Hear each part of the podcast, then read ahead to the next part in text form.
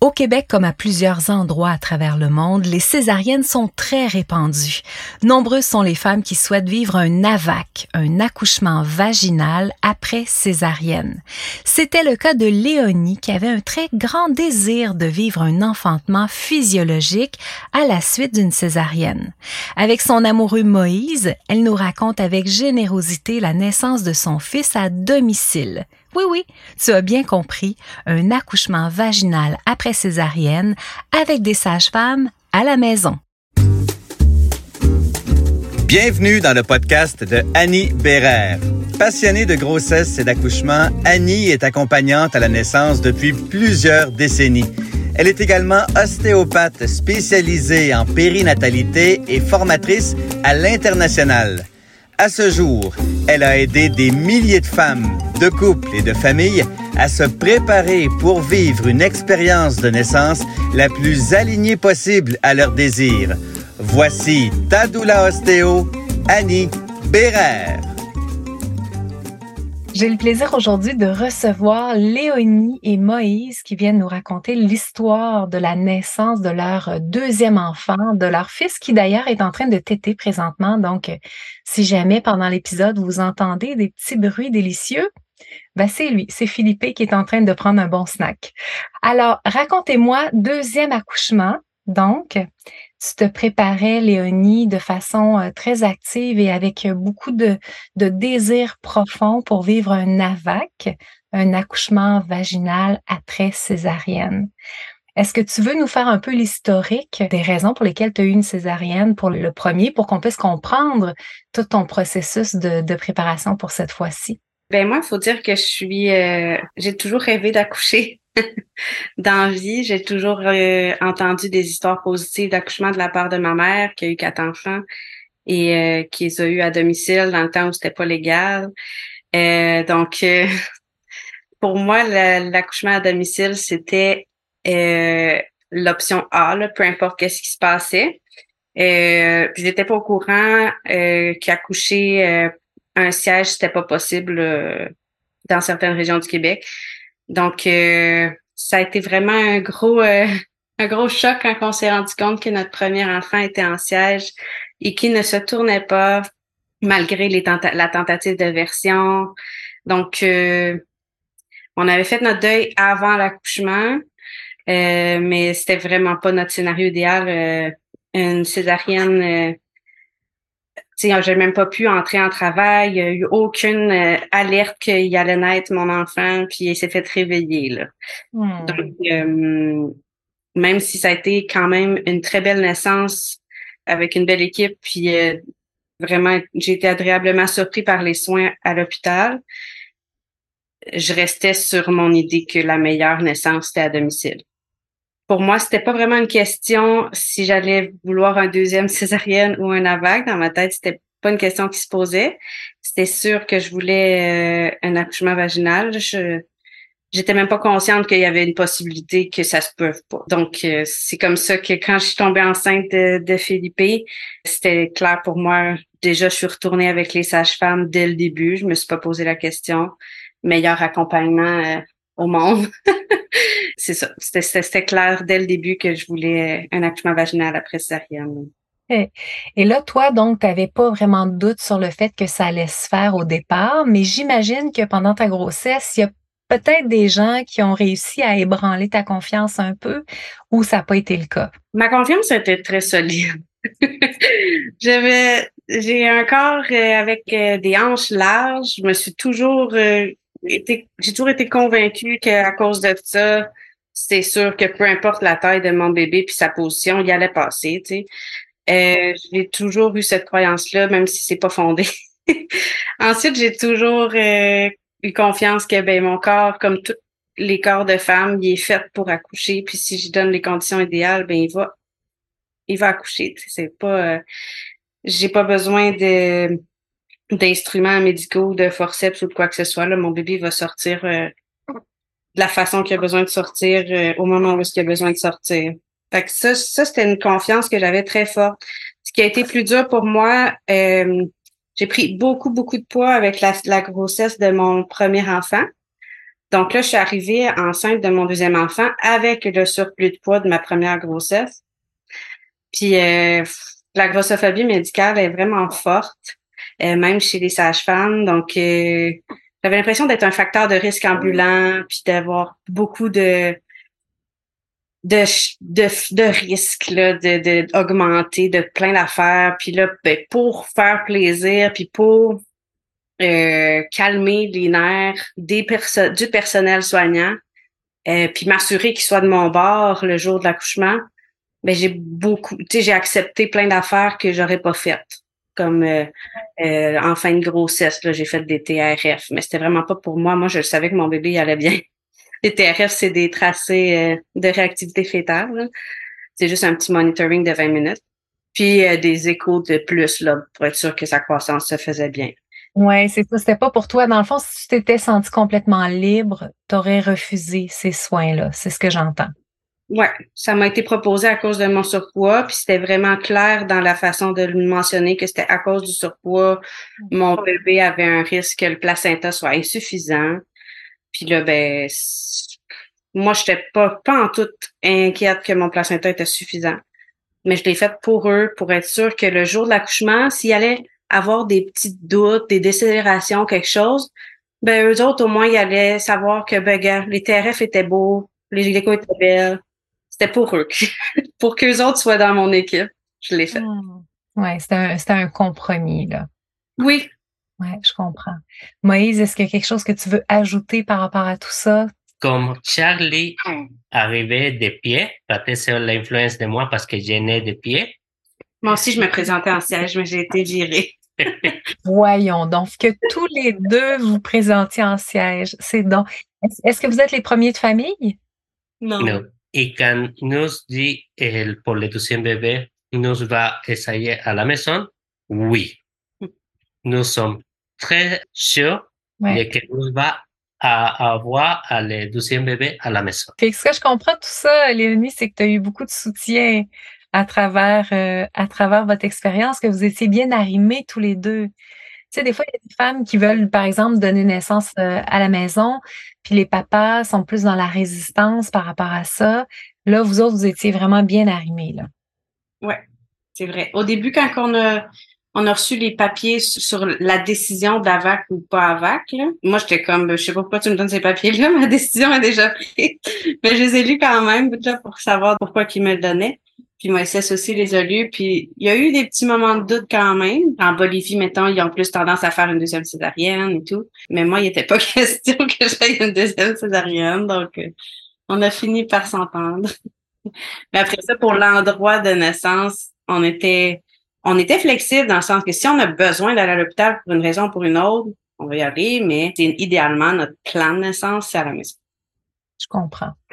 Et là, tu arrives en fin de grossesse, justement, tu es bien mindé pour euh, un accouchement euh, naturel, puis un accouchement vaginal. Et là, ben, on attend, on attend. Oui. Eh premièrement, là, mes quatre dernières semaines de grossesse, je m'étais fait une idée.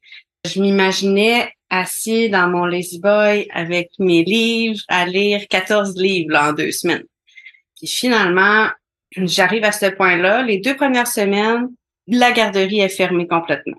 Fait que là, passe deux semaines avec mon grand, épuisé complètement tous les jours. L'enfer pour moi.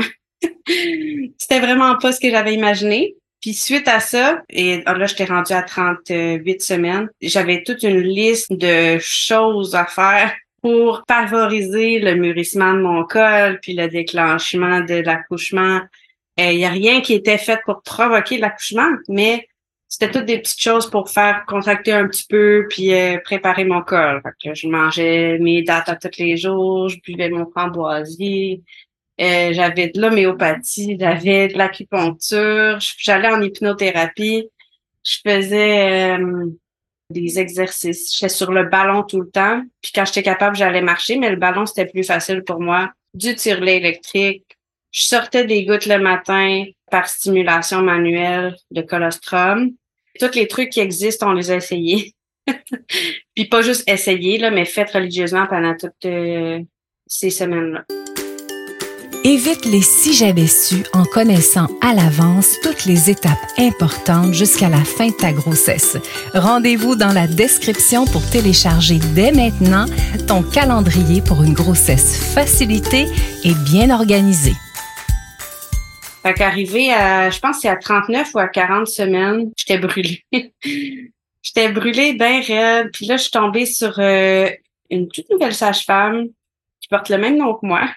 puis qui venait juste de graduer, puis qui me dit Je pense que ton bébé il a besoin que tu t'assoies dans ton lazy boy puis que tu lis tes livres. ça l'a beaucoup résonné pour moi ce qu'elle m'a dit, la façon qu'elle me l'a apporté. Fait que j'ai tenté de lâcher prise. J'ai pas j'ai pas lâché prise sur tout. J'ai continué à boire mon framboisier, j'ai continué à prendre l'homéopathie, puis à boire mes trois litres d'eau, puis etc.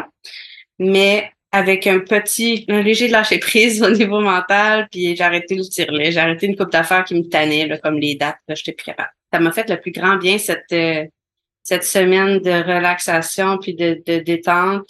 Déjà, j'avais encore des examens puis des, des rendez-vous à, à accomplir. J'y allais plus mollo, puis je faisais quasiment rien de ma journée. Puis j'ai misé sur les trucs qui étaient comme se reposer, faire de la méditation. C'est là-dessus que j'ai misé. Puis la semaine, euh, quand je suis arrivée à 41 semaines, la veille de mon 41 semaines, la même sage-femme m'appelle un dimanche. Je dis les sages-femmes, c'est le bonheur. ça n'a rien à voir avec un suivi médical. Elle m'appelle un dimanche. Salut, euh, qu'est-ce que tu en penses si demain euh, on essaye un déclenchement en maison de naissance? Faut dire que moi j'avais comme prévu un déclenchement hospitalier le jeudi. On était dimanche. Donc, ça s'en venait. Fait que donc, elle te proposait une induction en maison de naissance à 41 semaines. C'est ça. Elle dit, je sais juste pas comment tu files. On s'est pas parlé depuis une semaine vu que tu étais plus relax. Est-ce que, est-ce que tu, tu sens le besoin de faire ça ou t'aimes mieux attendre? J'attendais pas du tout son appel, puis je m'étais pas fait une tête d'avance. J'ai réfléchi un peu, puis j'ai dit Ah oui. je pense qu'on est rendu là. Je me suis reposée. Là, j'ai de l'énergie, puis je suis prête à donner le tout pour le tout avant d'arriver euh, trop tard jeudi. Fait qu'on est allé à la maison de naissance le lendemain, armés avec nos têtes sur mer, euh, nos, notre tirelet électrique. Euh, on a apporté toutes les choses qu'on avait déjà. Puis là-bas, ils nous ont donné d'autres teintures mères, puis il y avait le ballon, il y avait tout ce qu'il fallait. On avait une belle chambre qui nous a été prêtée pour la journée. On a passé la journée, j'ai pris des actés à toutes les 15 minutes. je prenais, euh, on marchait, on faisait une demi-heure de tire-lait sur le ballon, puis après ça, on allait marcher une demi-heure à pas rapide. C'était dur. une demi-heure, il faisait chaud cette journée-là. Il y a eu, euh, entre-temps, moi, j'étais difficile à piquer pour euh, les sages-femmes. Donc, il y a eu euh, une personne qui est venue consulter à la maison de naissance. Puis là, son chum était infirmier. Puis là, la, sage-femme, elle a dit, ça te tente-tu d'installer une IV d'un coup qu'elle se mette à accoucher? J'avais besoin d'un accès veineux, moi, pour, pour le strep B, pour donner des antibiotiques. Fait que là, on a installé mon IV. Il s'est passé plein d'affaires. on a passé toute la journée là, finalement. Puis en fin de journée, j'ai dit à la sage-femme, j'ai dit j'aimerais ça, euh, tant qu'à mettre un ballonnet pour euh, essayer de faire une force mécanique sur mon col. On l'avait comme déjà fait une couple de semaines avant, puis mon col s'était refermé. Hmm. fait que j'ai dit on va le faire quand même. Ça, il fait pas, ça me fait pas mal de mettre un ballonnet, moi. Fait que puis j'avais accepté aussi de prendre de l'huile de ricin, mais j'avais dit je vais le prendre à la maison. rendu chez moi pour pas avoir une diarrhée explosive sur l'autoroute. C'est ça. Fait qu'on est revenu à la maison 8h30 du soir, claqué de notre journée, toujours pas de, de travail euh, qui avait commencé. Et avec l'intention de dormir et de recommencer le lendemain, mais de la maison. Prends ma première huile de ricin à 8h30 en arrivant. Là, j'avais le droit d'en prendre un autre deux heures plus tard, mais si je m'endormais, j'étais mieux d'aller dormir. C'est ça qu'elle m'avait dit. Fait que là, vers 10 heures, on était assis devant le, la télé, on regardait notre émission. Puis là, je sentais que c'était peut-être des contractions. Mais j'avais, faut dire que j'avais tellement eu souvent dans les semaines qui ont précédé des contractions qu'à chaque fois c'était pas ça. Puis c'était souvent le soir. Fait que là, euh, j'osais pas y croire. J'osais pas y croire, mais en même temps, Moïse, il s'en rendait compte que je respirais différemment. Donc, il y avait, comme une coche de plus que d'habitude, mais je n'osais pas crier victoire tout de suite. À 10h30, j'étais toujours réveillée. J'ai pris mon deuxième huile de ricin pour être bien sûre que si c'est ça, ça y va. Puis je suis allée me coucher avec euh, mon sac magique puis mon coussin électrique. J'ai dormi. J'ai dormi jusqu'à 2h30. À 2h30 du matin, quand je me suis réveillée, là, euh, j'étais plus capable de rester dans le lit. je me suis levée, j'ai dit, je pense que ça commence, mais en tout cas, je vais aller prendre une douche. Je sens que j'ai besoin de prendre une douche. À ce moment-là, quand tu vois que là, probablement que ça y est, ça commence, est-ce que c'est tout le, bonheur qui prend la place ou il y a un petit peu de haut secours qui est mélangé? Non, pas du tout d'au secours. Euh, j'étais fébrile. OK. J'étais vraiment contente. Euh, j'avais le sourire étampé dans face. Euh, c'est sûr que les contractions, c'est pas euh, c'est pas une sensation qui est agréable, mais j'étais tellement contente de la sentir, c'était l'extase pour moi. Donc euh, non non, j'étais vraiment contente. Je suis allée prendre ma douche, puis j'ai tiré sur mon ballonnet pour voir, puis il est tombé. Fait que là, hey, wow. La sage-femme m'avait dit de l'appeler si ça tombait. Fait que je l'ai appelé. Fait que, étant donné que j'avais, j'étais capable de parler de façon tout à fait normale au téléphone, elle a jugé que c'était pas le temps de venir me rendre visite tout de suite. Puis elle nous a donné les instructions pour la suite de l'appeler si les contractions augmentaient en intensité, en durée ou en fréquence. J'ai eu des contractions anarchiques dès le début. Là. Je sais pas si c'est l'huile de qui fait ça, mais j'avais des contractions, comme deux contractions collées. Après ça, j'avais un, deux, trois minutes, pas de contractions. Je dis ça, mais moi, j'ai jamais compté, là, mais ma mère est passée chercher mon fils, puis elle m'entendait, puis elle a compté mes contractions. Euh, puis elle m'a raconté ça. Puis la doula aussi m'a dit que tout le long de l'accouchement, c'était dur de saisir j'étais rendue où dans mon travail en fonction de ma fréquence parce que c'était très, très labile. OK. Ça arrive des fois, tu sais. On s'attend toujours à ce qu'on contracte comme dans les livres, mais moi, j'ai déjà vu des femmes qui sont rendues à 8 cm, 9 cm, puis qui contractent encore aux 8 minutes, aux 3 minutes, aux 5 minutes, tout de façon vraiment aléatoire. C'est ça. Ben, je pense que c'est un peu ce que j'ai vécu. Ben, j'ai pris ma douche, j'ai appelé la sage-femme, euh, puis j'ai essayé de laisser dormir Maïsette le plus longtemps possible. Mais euh, à 4 heures du matin, là, j'étais comme, OK, non. J'ai envie d'avoir du sport.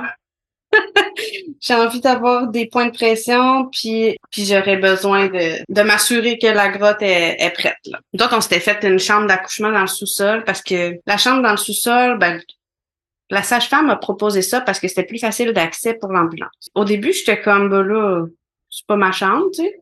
Mais après ça, je me suis comme rendu compte que c'était idéal parce que ça faisait vraiment une grotte. Et en plus, mon lit en fer forgé dans le sous-sol était idéal pour m'accrocher de plein de façons différentes. Fait que là, je me suis mis à visualiser ça. J'aurais pas, j'aurais pas accouché dans ma chambre en haut, finalement. Mhm. Puis peut-être que c'était plus sombre, peut-être plus facile. Ouais, on avait mis un rideau de plus, là, mais c'était déjà sombre à la base. Wow. Vraiment euh, idéal. Une très bonne idée. Donc, euh, avant d'aller me réfugier à ma grotte, on a appelé nos trois personnes ressources, là, ma mère pour venir s'occuper du grand à 4 heures du matin. Elle était déjà sur le qui-vive parce que je l'avais avisé avant de me coucher que c'était peut-être aujourd'hui. La douleur pour qu'elle s'en vienne, puis la sage-femme. Honnêtement, on ne savait pas si c'était le bon moment pour appeler la sage-femme, mais on se disait, il m'avait dit c'est mieux que tu nous appelles trop tôt que trop tard. que appelle-la. je ne sais pas, je suis rendue où moi dans mon accouchement. C'est ça, puis dans le fond, c'est une bonne chose parce qu'après, c'est elle, au niveau clinique, qui évalue si c'est le bon temps ou pas. Puis toi, tu n'as pas besoin de te casser la tête avec ça. Parce que c'est vraiment la bonne chose à faire. Hum, c'est ça qu'on a fait. Parce que je pense que Moïse, finalement, il a jamais compté mes contractions. On n'a pas fait ça, nous autres. fait qu'aussitôt que tout le monde a été appelé, j'ai dit, bon, bon, moi, je m'en vais dans, vais dans le sol. On se revoit quand j'aurai un bébé d'un bras. Fait que Moïse, lui, il avait toute sa liste de tâches. Euh, il a été vraiment bon. il avait toute sa liste de tâches. Fallait qu'il sorte l'auto du garage pour euh, au cas où des ambulanciers. Je me souviens plus toutes ces affaires-là. Il y avait des fruits à couper puis du café à préparer pour les sages-femmes. En tout cas, il était primé, puis moi, moi, ma tâche, c'était juste Léo. Libérer. Libérer le cerveau mammifère, endormir le cerveau intelligent, puis ouvrir. Fait qu'on était vraiment dans notre opaléo à fond. Puis c'est beaucoup, moi ça c'était beaucoup dans le OP. puis le A, il s'alternait avec la doula. OPA, pour ceux qui écoutent qui savent pas c'est quoi. c'est euh, organiser, protéger, puis... Euh, accompagner Fait que moi, j'étais dans ma grotte dès le début du travail, je dirais. J'ai demandé aux sages-femmes avant l'accouchement de ne savoir rien. Je voulais pas savoir les chiffres. Je voulais pas connaître mes centimètres, mon effacement. Je voulais pas connaître ma progression. Je leur avais dit, si vous sentez que c'est nécessaire que je le sache parce qu'il y a une décision à prendre, fine. Mais sinon, j'aime mieux pas savoir. Ça va m'aider. Puis même chose pour l'heure. Euh, il y avait aucune façon que je sache l'heure dans le sous-sol, à part en regardant un peu à l'extérieur. je savais si on était le jour ou la nuit. Mais le reste, j'avais aucune idée de quelle heure toute la journée. J'avais mon cellulaire en mode avion qui me servait seulement à mettre la musique. Fait que dès que je suis arrivée dans ma grotte, j'ai mis la musique, euh, j'ai mis ta playlist de Paléo, puis euh, je chantais avec la musique. C'était parfait. Dès le début des contractions moins soutenables, j'étais dans le sous-sol et je, je hommais à quatre pattes, euh, je pense que j'étais à quatre pattes à terre euh, sur mon tapis de yoga avec mon, mon ballon, les, les bras sur mon ballon. J'ai eu vaguement conscience de l'arrivée de ma mère. Euh, j'ai entendu des voix à sage-femme, doula. Je sais pas quand est-ce qu'ils sont arrivés, mais à un moment donné, j'avais des, des points de pression plus affirmés. La doula était là. ils se sont alternés, là, mais c'est pas pareil quand tu as quelqu'un qui, qui, qui, fait ça de sa vie, là, des points de pression. J'ai beaucoup apprécié le peigne. Elle m'a apporté un peigne, puis là, je le serrais dans ma main. Ça, c'était très cool. Donc, quand la sage-femme m'a évalué, évidemment, j'ai pas j'ai demandé de pas savoir euh, le résultat de l'évaluation de mon col. Je savais qu'elle finissait son, son chiffre à 9 heures, donc vers 9 heures. Elle m'a dit, écoute, Léonie, j'ai terminé ma garde. Je te suggérerais de dormir. Moi, je t'ai OK. Elle dit, t'es super fatigué, t'as pas, pas beaucoup dormi cette nuit, t'as eu une grosse journée hier. Qu'en penses-tu si tu te couches et tu dors entre les contractions? Là, j'étais comme, me semble que c'est contre-productif, j'accoucherai jamais si je fais ça. Mais je te fais confiance. Je vais l'essayer, puis je me relèverai si je suis pas bien. Fait que je me suis couchée, puis comme de fait, les gros ronflements entre chaque contraction, j'étais partie.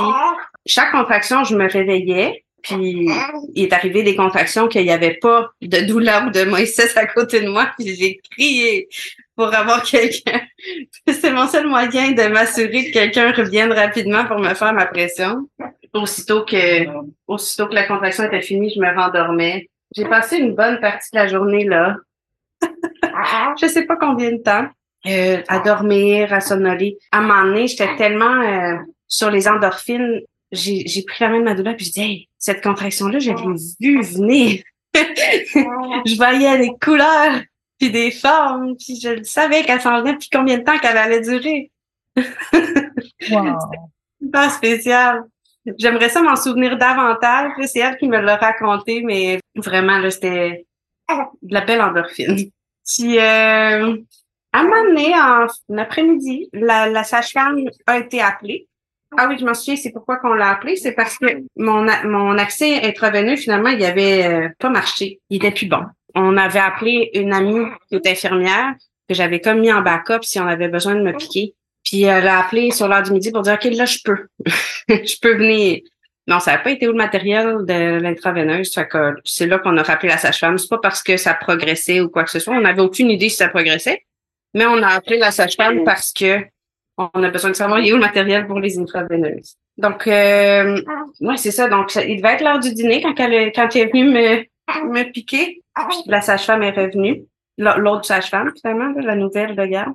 Donc, ça, c'est mes repères temporels. Je me souviens que mon amie était vraiment belle. Quand elle est arrivée puis qu'elle est venue pour me piquer, j'étais « Wow, t'es tellement belle! » Puis elle a ri. elle trouvait ça drôle. Elle devait faire comme moi. Elle est pas mal. Elle me fumait du bon, des bonnes endorphines.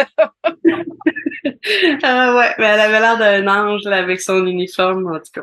Fait que c'est ça. Fait qu'à un moment donné, la doula, qui était partie faire une sieste, est revenue. J'ai eu un examen par la sage-femme, un toucher vaginal. Puis là, la doula m'a dit, ça te tente-tu qu'on change de position? ah oui, j'étais, j'étais prête. Là. Puis euh, j'avais plein d'énergie. J'étais vraiment contente d'avoir pris euh, ce conseil-là de la sage-femme euh, numéro un. Parce que vraiment, là, au même titre que ma 40e semaine, j'ai eu besoin de me reposer avant de faire le bon. Dans mon accouchement, j'ai eu besoin de ce, cette latence-là de repos sur l'endorphine totale avant de commencer. à travailler. Le meilleur conseil ever. Fait que je me suis levée, commencé à faire des allers-retours aux toilettes, euh, du ballon. Euh, je sais plus qu'est-ce que j'ai fait dans quel ordre, mais je me suis promenée. J'ai toutes les contractions, on les prenait à la fois. C'est ce que j'ai, une chose que j'ai beaucoup aimé de mon expérience, dans vie, dans ma quête spirituelle personnelle, euh, j'essaie toujours d'être dans le moment présent, puis de plus apprécier chaque petite chose, puis d'arrêter d'anticiper. Mais euh, c'est vraiment pas quelque chose qui vient naturellement. Mais je trouve que dans mon accouchement, là, c'était naturel, c'était normal. J'étais dans le moment présent à tout instant. Il y, en a eu des petits moments où est-ce que j'étais comme ça achève-tu? Mais vraiment pas beaucoup. Parce que tout le temps, j'étais juste dans cette contraction-là, puis dans cette pause-là. J'ai vraiment beaucoup apprécié. Euh, ça m'a donné l'impression, ben, pas l'impression, mais ça m'a confirmé que je l'avais en moi, cette capacité-là d'être dans le moment présent. C'est juste que j'ai rarement euh, une aussi grosse décharge d'endorphine puis de mais je l'ai en moi, tu sais. Ça m'a donné beaucoup confiance. À un moment donné, après un, c'était le troisième et dernier toucher vaginal, euh, j'ai voulu m'en aller prendre une douche. Et je sais pas pourquoi, mais on s'est retrouvés tout seul, moi puis Moïse, dans la chambre. Euh, ils nous ont laissé un moment tout seul. Puis ça devait être l'heure d'aller chercher Charlie à garderie. Genre, parce que Moïse, il me disait, j'ai besoin de parler à la grand-mère. Euh, euh, Charlie va bien, il va rester avec elle euh, ce soir, puis il va dormir chez elle, puis tout va bien. Puis là, j'avais juste besoin de ça pour me mettre à pleurer pleurer, pleurer, pleurer ma vie. Euh, les deux, on pleurait, je pense. Puis là, tu sais, Charlie, il y a comme cette tendance-là toujours nous dire « Pleure, maman, pleure! » Parce qu'il veut nous voir faire semblant de pleurer. Fait que, fait que là, Moïse, il me dit « Pleure, maman, pleure! » Fait que là, je pleurais encore plus. Ça a fait exactement comme tu disais dans des cours là, de une espèce de décharge euh, de plus d'endorphine puis d'ocytocine. OK, prochaine étape. Je suis allée prendre ma douche, puis je me souviens que la sage-femme m'a dit Écoute, visualise que tu ronds tes os dans la douche, ce serait vraiment l'endroit idéal. que j'ai fait comme ben, je peux bien essayer, mais je te garantis rien. Fait que j'ai pas rompu mes os dans la douche. Mais cette douche-là, j'ai eu comme le goût de me laver. tu les autres douches, j'ai pris 14 douches peut-être dans la journée. Je faisais juste laisser couler l'eau sur mon, sur mon bas du dos. Mais là, cette fois-là, j'ai eu le goût de me laver les cheveux, puis ça m'a fait vraiment du bien. Après ça, je pense que c'est tout de suite après, je me suis assise à la toilette, on jasait. Puis là, c'est là que j'ai remarqué qu'il y avait tout d'un coup, il n'y avait pas juste ma sage-femme, ma doula. Il y avait d'autres sages-femmes, il y avait des aides natales. Ah, ça? Avance mon affaire. Puis là, assise à toilette, pow! L'éclatement des os, toi. Écoute, c'était parfait. Ta sage-femme t'avait proposé la douche, mais on va se le dire, la toilette. Ça mieux. Est-ce que tu as entendu de l'intérieur, Léonie? Parce que moi, quand j'ai rompu mes membranes, on dirait que j'entendais le son de la rupture à l'intérieur de mes oreilles, à l'intérieur de mon corps. Ah ouais, ben moi, ça a vraiment fait comme une ballonne.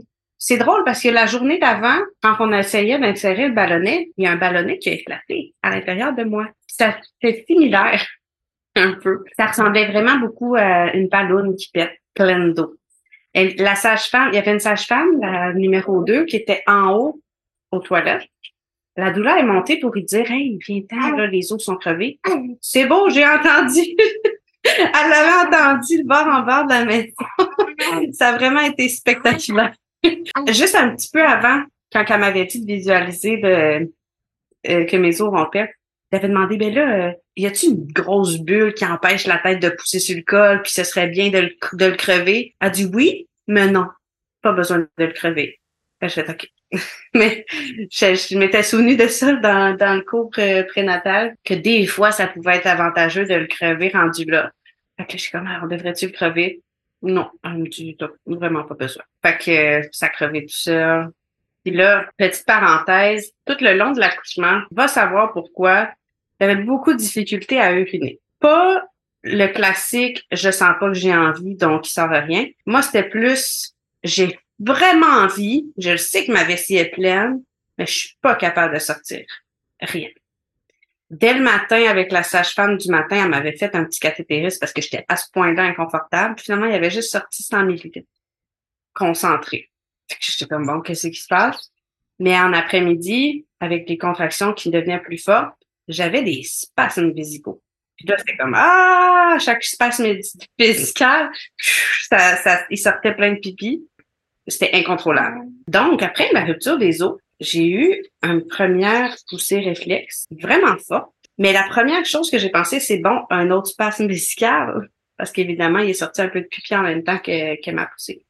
Là, j'ai demandé à la sage-femme, c'est ça, la poussée réflexe? Elle dit, il n'y a pas de, je pense que tu es le meilleur exemple textbook de qu'est-ce que c'est la poussée réflexe. c'est vraiment impressionnant pour ceux qui connaissent pas ça. C'est comme s'il y avait une force euh, qui s'empare de toi, ça pousse tout seul. Tu j'essayais d'en parler avec des filles qui l'ont pas vécu, mais qui ont accouché, tu sais. Ils étaient comme, oui, moi, j'ai senti que ça poussait. Non, non, non. c'est pas la même chose, c'est sûr. ça pousse. Puis c'est pas j'ai senti, c'est, je, je l'ai, je l'ai subi, là. ça pousse. Puis il y avait un son qui sortait de ma gorge que je pense que ça venait des hommes de Cro-Magnon. C'était vraiment impressionnant. J'avais mal à la gorge le lendemain. Puis euh, ça, c'est quelque chose qu'on nous dit pas de l'accouchement, que tu vas avoir mal à la gorge le lendemain. Bref, que j'ai fait quelques contractions de pousser euh, un réflexe sur la bolle. Puis il y a quelqu'un qui m'a gentiment invité à aller retourner vers la chambre. On est retourné vers la chambre. Première position qu'on a essayé, c'était à quatre pattes, à la tête du lit, euh, accrocher ses barreaux slash sur le ballon, selon mon confort, selon les contractions à chaque contraction, tu as comme trois, quatre bonnes poussées réflexes. Tu contrôles pas, là. Tu peux pas dire je vais pousser plus fort ou je vais essayer de. Non, non, ça. Il n'y a rien que tu peux contrôler là-dedans. Puis à un moment donné, euh, les sages-femmes ont été inquiètes parce que le, le cœur du bébé décélérait. Il était coincé en arrière de ma symphyse pubienne. Ils m'ont dit, Léonie, on va te faire coucher sur le dos pour, euh, pour la suite. J'étais comme, je comprends pas. si je veux que mon bébé descende, il faudrait que je reste verticale.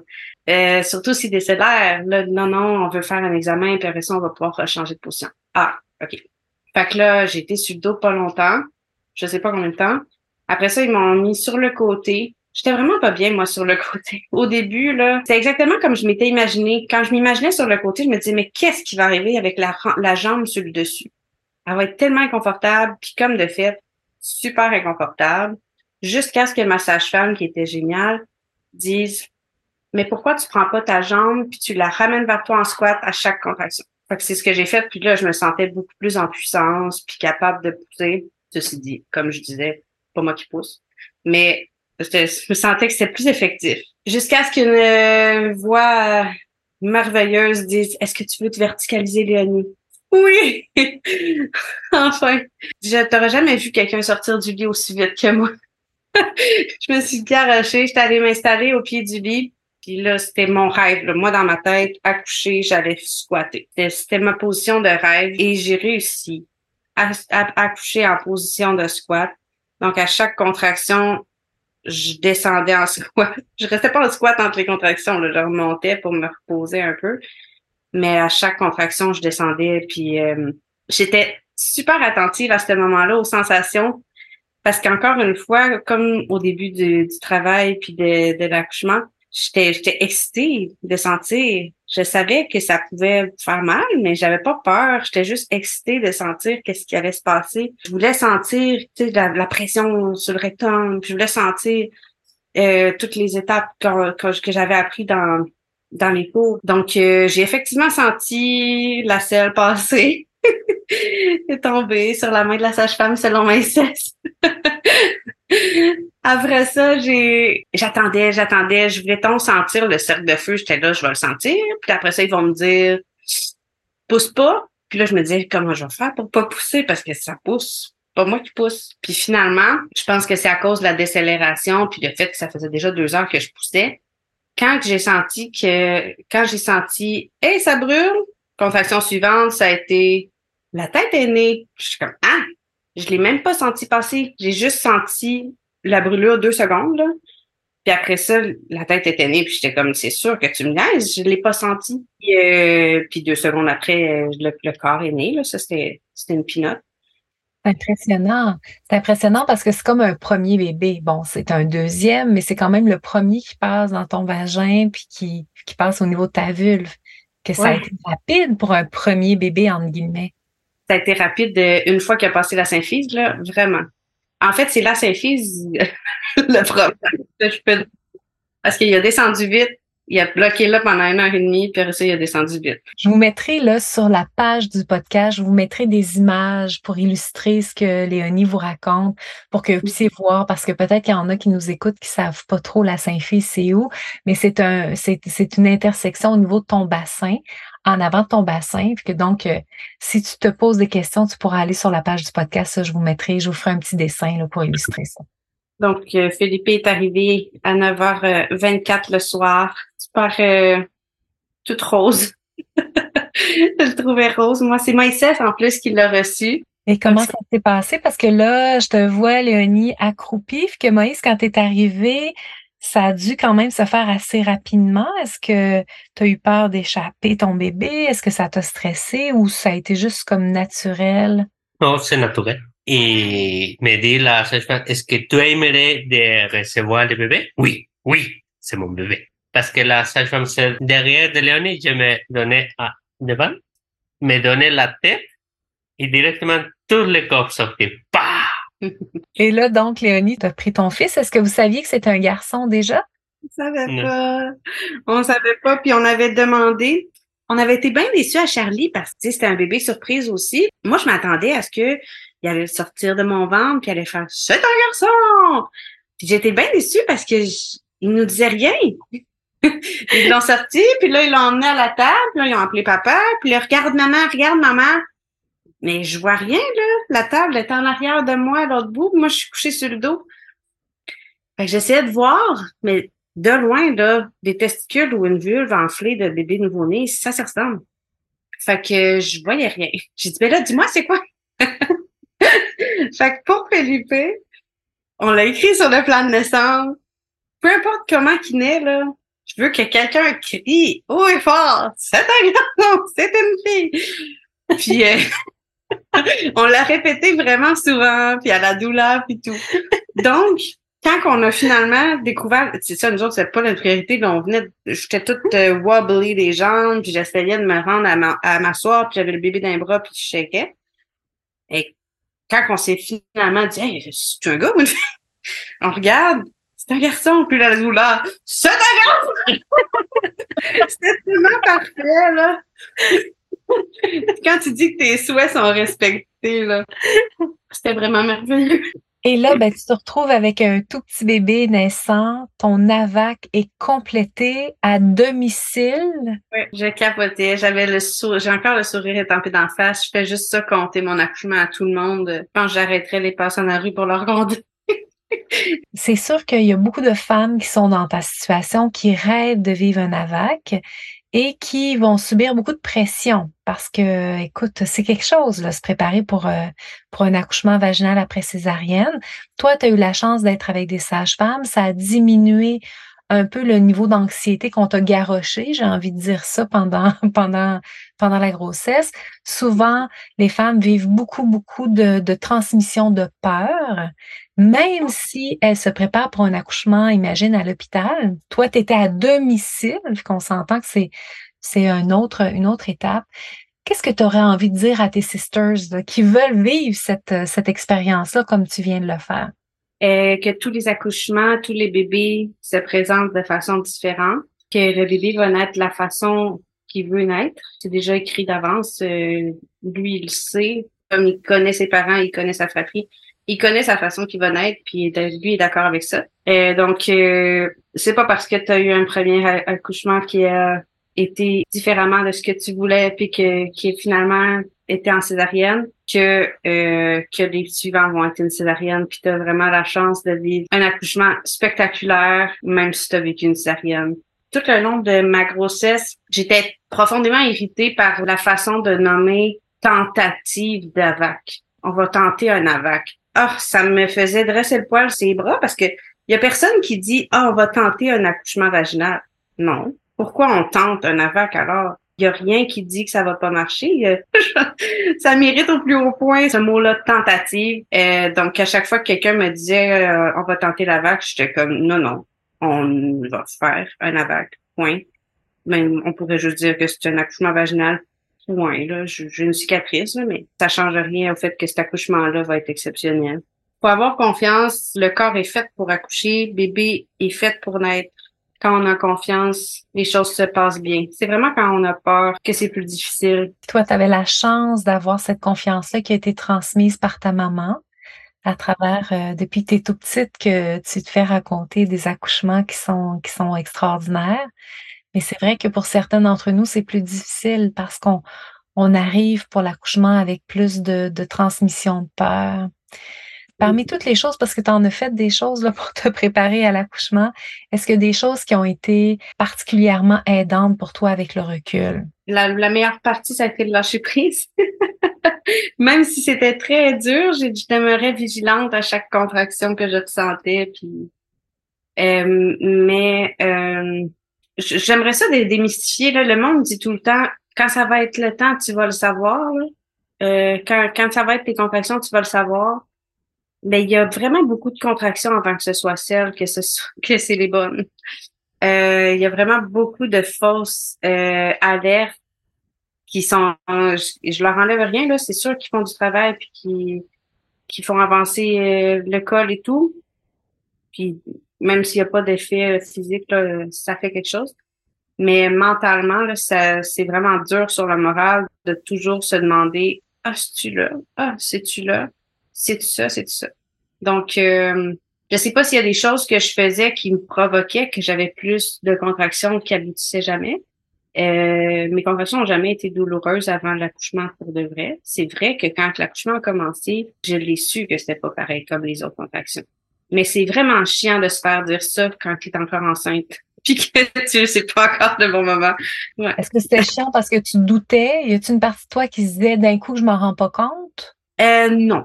J'avais hâte d'accoucher. J'avais la fébrilité de dire faut vraiment que j'accouche parce que j'ai pas envie d'avoir une induction avec euh, avec les hormones puis tout ce que ça tout ce que ça implique, euh, notamment le fait de pas accoucher avec mes sages-femmes. Mm-hmm. Moi, ce qui me faisait le plus peur, j'ai, j'ai, j'ai, rien contre la médecine. Je trouve que la médecine est là pour quand ça va pas bien sont là pour les accouchements qui ne sont pas physiologiques. Mais comme j'avais un bébé en santé dans mon ventre, ça me faisait pas de sens pour moi de faire un accouchement juste à cause de facteurs de risque de mon poids, puis de le fait que j'étais rendue avancée dans ma grossesse, puis que mon bébé était supposément gros. Ça faisait pas de sens pour moi, puis j'allais un peu de reculons là, si je m'en allais jusqu'au jeudi, mon induction. Donc, j'étais vraiment contente euh, quand ça a commencé. Mm-hmm. Oui, puis ce que j'entends, c'est que ta hâte n'était pas en lien avec le fait que tu étais tannée d'être enceinte. C'est en lien avec le contexte, on va dire politique, entre guillemets, qui faisait que fallait que ça se passe pour éviter l'induction et compagnie. Oui. Mais à un moment donné, il y a une sage, la même sage-femme qui m'a fait lâcher prise. Elle a vraiment été bonne avec moi. Elle a, elle a trouvé des façons de me faire apaiser. J'étais convaincue qu'à 42 semaines, il m'abandonnait les sages-femmes, puis là, j'avais pas le droit d'accoucher à la maison, j'avais pas le droit d'accoucher avec les sages-femmes. Tu sais. À un moment donné, je sais pas pourquoi j'avais pas posé ma question avant. En fait, je pense que c'est elle-même qui a dit Tu penses-tu qu'à 42 semaines, on t'abandonne? Tu sais, carrément. J'ai dit ben oui, c'est exactement ce que je pense. Elle dit Mais non. Elle dit à 42 semaines, ce qu'on est obligé de faire, c'est une consultation en gynéco. Puis là, les gynécos, ils vont dire qu'il faut que tu sois induite le jour même, tu sais. Ils vont toujours dire ça puis ils vont faire des examens. Fait que nous autres, on va avoir ces résultats d'examen-là, puis on va pouvoir dire en équipe, on est à l'aise de continuer avec toi, puis de, de te faire attendre jusqu'à 43 semaines s'il faut, ou telle, telle chose fait en sorte qu'on n'est plus à l'aise.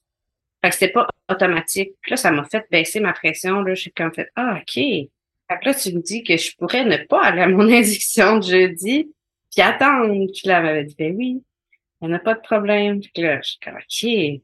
Mais tout le long de la grossesse, je me suis fait parler d'induction à cause de mon poids, puis à cause que ma mère avait accouché. Moi, je, puis moi, je suis née à, 43 semaines. Et il y a plein de fois où ma douleur était comme, tu sais, jusqu'où vous êtes prêt à aller? Tu sais, est-ce que tu, à quel point tu as besoin des sages-femmes et tout? Là, nous autres, c'était clair, par contre, que on n'allait pas accoucher à la maison cowboy avec personne. Mm-hmm. Vous n'alliez pas faire un accouchement non assisté, ça, c'était clair. Non assisté, là, non tu sais, dans les mêmes semaines que moi j'étais à terme, il y avait une autre fille qui était à terme pas loin. lui, sage-femme me disait, là, parce qu'il il était comme, ah, vous êtes deux. Fait que là, ça se peut que ce soit pas moi, ça va être l'autre qui vienne parce que vous êtes deux en même temps. Euh, c'est qu'on aille à la maison de naissance parce que vous êtes deux.